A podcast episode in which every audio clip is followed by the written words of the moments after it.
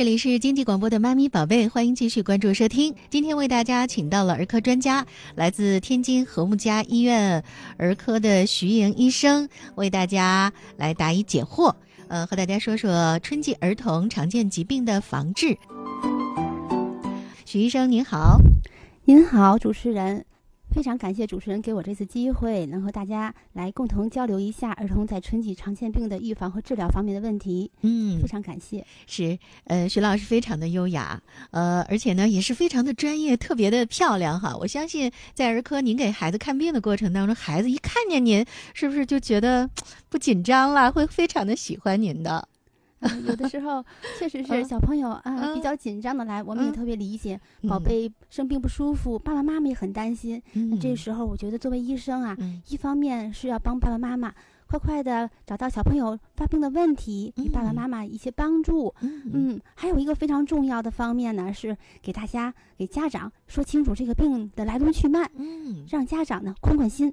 宽宽心，这个太重要了哈。接下来，我们就请徐医生给大家一方面进行科普，另一方面也给大家宽宽心哈。首先，徐医生，我想代表大家提一个问题吧，就是一到开春，我们会听到好多种病毒的名字，什么轮状病毒啦，呃，诺如病毒啦，呃，这个大肠杆菌了，等等等等。您能不能先给给我们说说呀？这他们之间究竟有什么联系吗？究竟是什么样的一种病毒会给我们孩子带来哪些健康方面的影响？嗯，好的，嗯，好的，嗯，我先跟大家说说吧。嗯，因为呀，这个春天呐，也是一个万物复苏的一个季节，确实是这样。嗯，各种病毒细菌都跟着活跃起来了，尤其是这个温差变化一大，孩子的自身免疫系统呢能力又相对来说薄弱一点，抗病能力降低，就很容易出现这个呕吐、腹泻呀、发烧、咳嗽呀这些症状。嗯，那么这些症状来说呢，像咱们孩子们到了嗯六日啊、周末的时候，爸爸妈妈带我们出去到室内、室外活动，享受亲子活动的时间呢，也比较呃喜欢到商场啊、室内游乐场啊这些个相对嗯人员密集的地方去。这些地方呢，嗯，确实是容易就是呃空气不容易流通，湿度、温度呢又比较适宜于这个病毒细菌生长。孩子呢小一点儿，抗病能力一弱。就容易出现像我们主播老师说的这样的，嗯，各种病毒和细菌的感染。嗯，最近呢，特别常见就是这个肠道病毒感染引发的轮状病毒肠炎、诺如病毒肠炎等等。咱们今后呢，也要马上天气越来越热了，还有一些像进入高发期的，就是疱疹性咽峡炎和手足口病等等，也是小朋友们特别容易感染的疾病。嗯，我一个个说说吧。好，嗯。这个轮状病毒肠炎呐和诺如病毒肠炎，它们呀其实都来源于咱们肠道的病毒，它们属于一个系列的。嗯，说叫肠炎，有个“炎”字儿，但是还真不是细菌感染造成的。嗯，它们是来源于哪儿呢？像这个轮状病毒肠炎啊，咱们当爸爸妈妈的可能会有所耳闻。嗯，这个啊，像秋季腹泻里面最大名鼎鼎的就是这个轮状病毒肠炎了。嗯。可能会让孩子们出现腹泻、呕吐、发热的这些症状。另外还有一个呢，最近被呃大家也广为传说的，就是这个诺如病毒。诺如病毒，嗯，诺如病毒啊，其实呢，它并不是一个新病毒，嗯，它也是有一个很长的这个被发现的历史。最早呢，它是在一九八六年被第一位科学家发现了，嗯，被起名冠名为诺如病毒。它呢也是咱们这个，嗯，跟轮状病毒一样，都属于这个肠道病毒。类似的症状有什么呢？一般啊，先是剧烈的恶心、呕吐，伴随有孩子会发高烧、头痛、肌痛，随后就是出现剧烈腹泻。嗯，这个腹泻呀，还不同于这个像细菌性的大肠杆菌这种腹泻，它是纯水便或者是类似于稀水便，没有粘液呀，没有红细胞脓液这些个，嗯。嗯，说的确实挺吓人哈。但是啊，其实这个轮状病毒也好，是诺如病毒也好，它们呀，嗯，都是起病比较急的。可是呢，有一个优点是自愈性，它们都是可以自愈的疾病。所谓自自愈性，就是它们是有一个周期的。比如说这个诺如病毒吧，它呀高峰期会在发病后的二十四到六十八个小时左右，在体内高速的增生复制。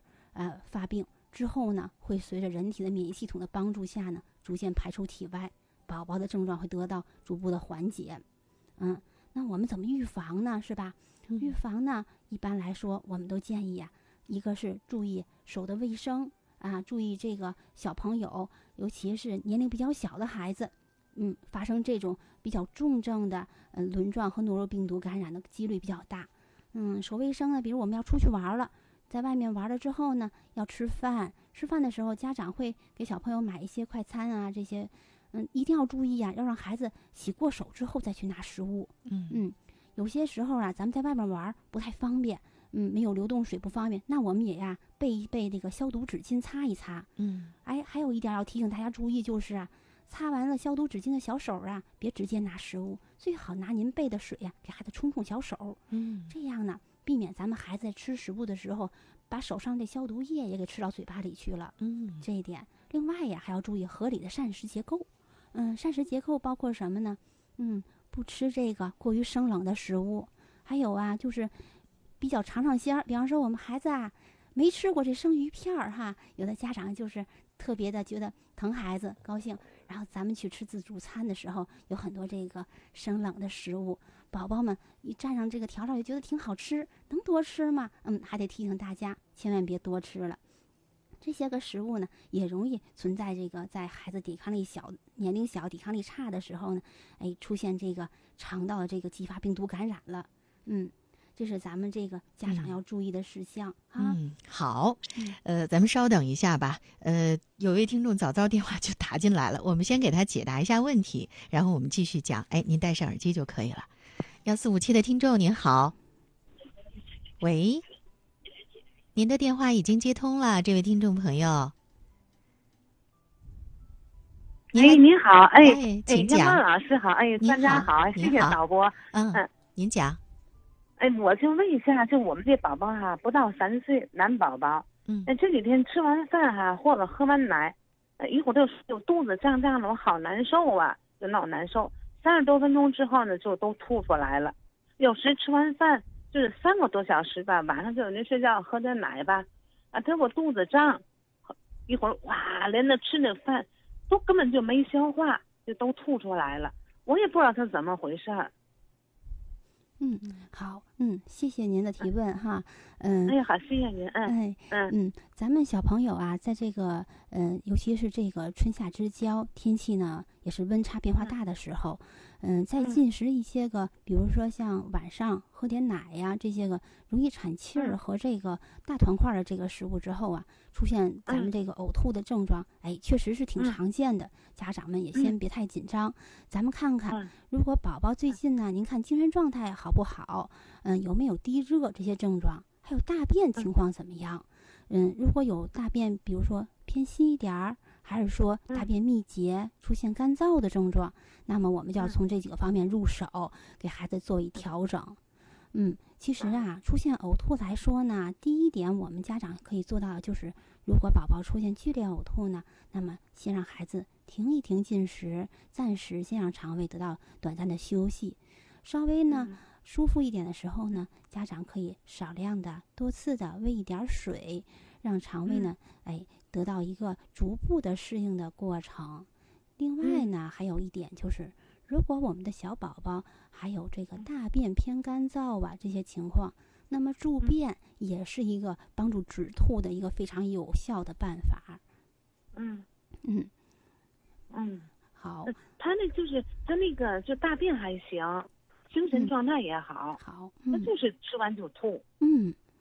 那么，我觉得在这个季节中呢，还要注意一些，就像我们刚才提到的，有没有一些潜在的病毒感染造成肠道的不耐受？嗯，咱们说的这个胃肠炎啊，其实很多时候啊，真的并不真的是细菌来了，很多是病毒来了，或者是呢消化功能一过性的弱一些。我们可以通过给孩子饮食调整，饮食调整作为首要的第一步的手手段。比如说呢，我们先以嗯比较好消化的，像发面一类的，哎少油少盐的，嗯比较容易吸收的食物，嗯让孩子先进食，像米汤啊，嗯馒头呀，还有白吐司呀，这些都是比较合适的食物。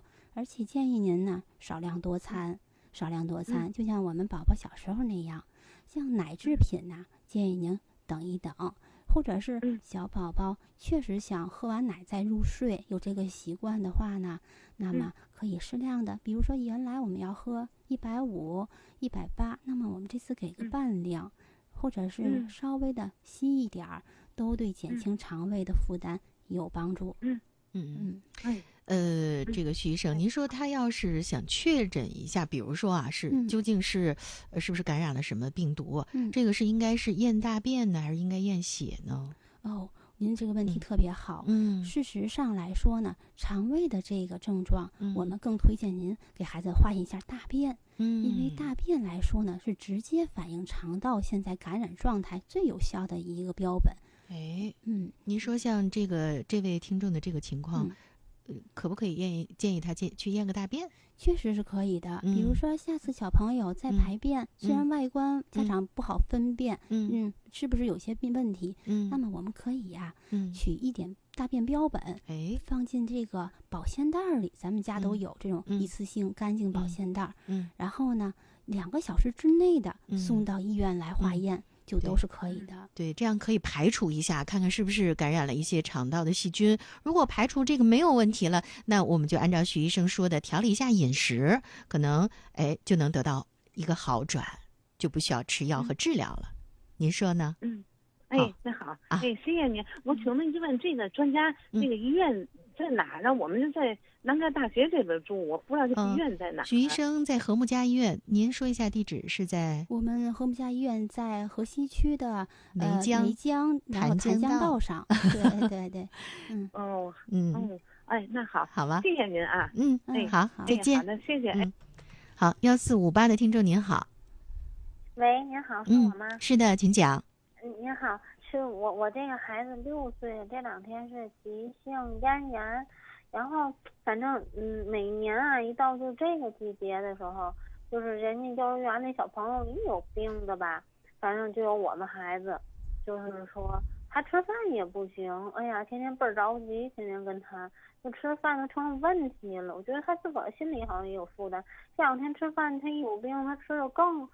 更不好了，然后就是平常应该怎么护理他呀？怎么吃饭？对于他应该多吃什么？就调理一下给他。嗯，好，让徐医生给您解答一下，宽宽心，好吧？嗯。好，嗯，谢谢您的提问哈，嗯，咱们这个一到天气转热的时候啊，孩子们出现这个上呼吸道感染的这个机会确实也是越来越多了，尤其是啊，在幼儿园呐，小朋友比较多的地方，互相之间出现这个小朋友之间的呃交叉感染，这种机会也确实是有点多了。嗯，小朋友最近这个嗓子不舒服了，是吧？嗯，咽喉不舒服，然后呢还不爱吃饭，这个呀。肯定是有关系的。随着宝宝的这个咽喉发炎、红肿消退，孩子的这个整个的这个消化系统的功能才能得到这个慢慢的改善。所以呀，从现在看，吃饭您先别着急，它是需要身体逐步调整的。另外呢，还有就是人的健康呀，从肠道开始。像平时来说，您说的很好，我们怎么给孩子预防和调整下这个饮食啊，还有生活呢，也很重要。像我们宝宝平时如果是真的是嗯比较挑食不爱吃东西，那么我们看看是什么原因呢？是这个饮食上嗯宝宝觉得嚼起来有点费劲，做的这个颗粒比较大，还是说孩子这个肠胃确实经常有胀气、消化不良、功能上的问题？嗯，或者是还有一些过敏性的问题？那么我们来逐一的给孩子进行调整，然后呢辨别一下。我还是建议就是。嗯，在近两天呢，家长呢先把孩子咽喉发炎这块儿先积极的治疗好，是随时呢，随之后呢，我们再把大便呐、饮食结构给孩子调整一下，嗯。嗯，我想问，嗯，我还想问一下，就是平常要是让他多吃，比如说像这个季节，反正他一到这个季节，就是幼儿园里有生病，他就爱生病，嗯，就是能，就是以后要是说注意的话，应该多吃什么？比如说哪种菜呀，或者水果呀，嗯，饭啊，嗯，好，非常好，就是那，嗯。嗯，就像您说的这个，咱们在饮食上，我们建议就是小朋友均衡饮食，像比如说吧。在这个天气越来越热的时候，呃，青菜像绿叶菜，还有就是说水果类呢，我们建议就是应季水果。应季水果对咽喉比较好的来说呢，不建议吃那个太甜的、太凉的，还有就是没到季的，比如说那个反季节的这个水果和蔬菜。咱们喜喜欢就是建议顺其自然的这个饮食结构。另外呢，饮食上来说呢，嗯，要以就是青菜水果之外呢，还要适当的补充红肉啊这些个动物性蛋白，哎，作为均衡。如果是宝宝体重长得相对比较慢的孩子，我们还要注意是不是碳水化合物的摄入合适，达到了一定的比例。嗯，对。我们就是吃米啊，吃面啊那些，我们就是瘦。吃米吃面不行，哎呀，天天的就是吃米饭啊，米嗯那个馒头那种不行。他爱吃甜食，对，爱吃饼干啊、面包啊、蛋糕那种。说的很好，这也是您特别 提到了一个家长们都比较嗯常见的一个问题。就是怎么让孩子按顿吃饭？那么我们还是建议，就是在三餐之间，如果宝宝比较喜欢吃甜食的话，在这个过程中，甜食会给人一个血糖急速的升高，然后呢，让宝宝有一种满足感和饱腹感。可是呢，这个血糖只暂时升高，它并不能提供像咱们嗯碳水化合物、粮食这一类的持久的这个营养和热卡。所以咱宝贝儿当吃饭的时候就不太饿，可是呢又不太胖，那么就影响了孩子今后的这个免疫系统还有容易生病的问题。他爱吃啊，咱们可以不给他提供，这样不提供他没有这种这个甜食啊，他就得吃正正餐了，就得吃饭了。嗯，别说孩子，大人你你不信，你让他喝完一杯热巧，你看他中午这顿饭他还吃不吃，他还饿不饿，是一样的道理。明白吗？啊，时间关系，我们交流到这儿啊。嗯，好，再见。微信平台上，古问儿子七岁了，上周诊断出是支原体细菌感染导致的肺炎，问出院后如何护理以及如何进行日常预防。嗯嗯，在这个春季啊，支原体细菌感染。支原体，嗯，支原体还有这个细菌得了这个肺炎感染了，这还真的是一个，嗯，对于小朋友来说需要积极治疗和护理的一个问题。嗯，支原体呀有它的特殊性，它呢起病之后呢比较黏，所所说的比较黏就是它的病程啊相对比较长，嗯，比相对于病毒的自限性和细菌的这个短平快来说，支原体一般会持续一段时间，尤其是支原体抗体可能会在身体里也会存在几个月。在这段时间呢，如果孩子刚刚肺炎恢复，呃，呼吸道的这个症状基本都消失了之后呢，建议您一方面来说，嗯，避免让孩子再次出现，嗯，受凉啊，嗯，感冒啊这些症状，嗯，还有一个就是说，像咱们天津的话呢。嗯，扬尘还有这个空气的这个呃花粉呐、柳絮什么的，在春天也都比较多。如果是需要外出上学，需要建议您给孩子戴口罩。嗯，戴口罩其实是一个非常直接的保护呼吸道的一个办法。嗯，除此之外呢，回到家之后也建议给您的宝宝及时的洗手、洗脸，最好呢漱漱口，让呼吸道里的这些个脏东西呀快点的，就是离开我们的宝贝，避免新的感染发生。嗯，嗯，好，呃，我们再看看微信平台上福利的老纪，他说孩子的鼻子发响声，好像是有鼻涕，有可能是鼻炎，问问您怎么办？嗯，嗯，这个问题也是有一个春天高发的这个情况。嗯嗯，在这咱们这个季节呀，鼻子里呼噜呼噜的响，尤其是这个小朋友啊，年龄嗯。特别小的时候不太会擤鼻涕和卡痰，那么这些个分泌物就粘稠的在咱们鼻腔里。一个特别简单和直接的办法就是说清理干净鼻腔。嗯，那怎么清理呢？家长们有的会使各种办法，拿小纸条、小纸条捏个条，然后往鼻子眼里放。对，这个您看 是吧？不太卫生。还有的妈妈着急，看这鼻子里边呼噜呼噜黏黏的，拿个指甲盖儿或者是拿个小棉签在那捅一捅，哎，这都可是不不建议的。咱这个不好，咱们呀。在婴幼儿的时候发生这种情况呢，我们建议您给孩子用婴儿专门的这个海盐喷或者是生理盐水鼻喷。这个咱们在很多药房和医院都可以买得到，既方便又卫生，而且呀还可以彻底清理这个鼻腔，也不用担心说喷到鼻子里会不会呛到孩子这个问题。这个是可以有一个非常好的办法。如果是小婴儿是不能坐起来这种小婴儿，那么比如说我们要喷右侧鼻腔，我们就让宝宝的头向左转，所以右侧鼻腔向上，对，这样的话呢。鼻子里面进的这一点点的微弱的水呢，不会呛到我们的气道，相反，很容易就从口腔和另外一侧鼻腔流出来了。嗯如果是对于已经稍微大一点的儿童来说呢，嗯，可以自己就是呃坐在或者是站在水盆边上，那么妈妈可以帮助宝宝摆正体位，头向前微微的倾斜，然后用也是这种嗯喷剂。喷在我们宝宝的这个鼻子里面，然后做一个清理。随着您一喷，宝宝有可能会打个喷嚏，也有可能就从这个另外一侧鼻腔或本侧鼻腔流出来了，再轻轻的吸干就可以了。有的妈妈手上有这个手动或电动的吸鼻器，这个也是您的好帮手。嗯，尤其对小宝宝来说，那您可以在喷喷之后呢，用这个轻轻的一吸，那么宝宝的这些鼻腔深部的呼吸道的分泌物就被排干净了。相同时呢，感冒病毒也好呀，过敏源也好呀，都会随之被您清理干净啊，这是一个非常好的办法。对。而且我听到不止一位儿科医生给大家推荐这个清洗鼻腔的方法。现在空气质量坦白讲不是很好，所以我们希望每位家长呢都养成这个给孩子清洗鼻腔的习惯。不要说孩子，其实大人也应该洗一洗。确实。但是呢，我们呃这个习惯如果从小就开始培养，孩子也能够适应，大人的手法越来越娴熟。是。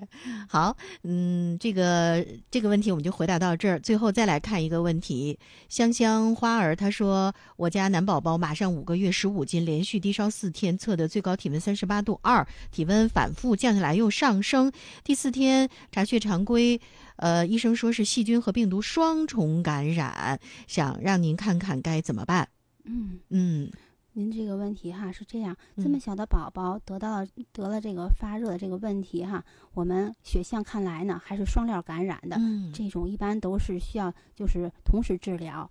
通常来说呢，细菌感染我们会看感染的部位。如果是发热，在这么小年龄来说，您要注意咽喉有没有红肿，有没有咳嗽和流涕。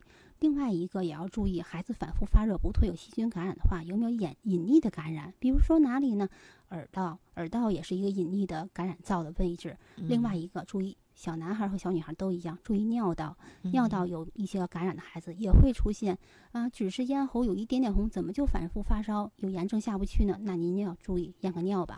嗯，另外呢，您还提到有一点点病毒感染，对吧？其实啊，如果就不是特殊的病毒，只是普通的呃病毒感冒或者是普通的病毒感染，它是有自愈性的。在这方面来说呢，您需要做到的就是给孩子控制体温，补足足够的这个水分。然后让宝宝的症状得到缓解，宝宝能够得到更好的休息和饮食，随之之后呢，宝宝就会恢复健康了。嗯，好，微信平台上艾琳娜发了一条微信，她说：“借您这期节目，对徐颖医生表达下感激。”呃，不知道您认识不认识他？我估计有可能是您的这个患者的家属，是宝宝的妈妈，叫艾琳娜。艾琳娜，我替你转达了啊，徐医生听到了。嗯，谢谢。好，时间的关系，今天我们这个节目就只能进行到这儿了哈。嗯，还大家还有很多的问题，没关系，以后呢我们会这个再次邀请徐医生走进妈咪宝贝节目，为大家答疑解惑。最后，我们也请徐医生用一句话来结束我们今天的话题，好吗？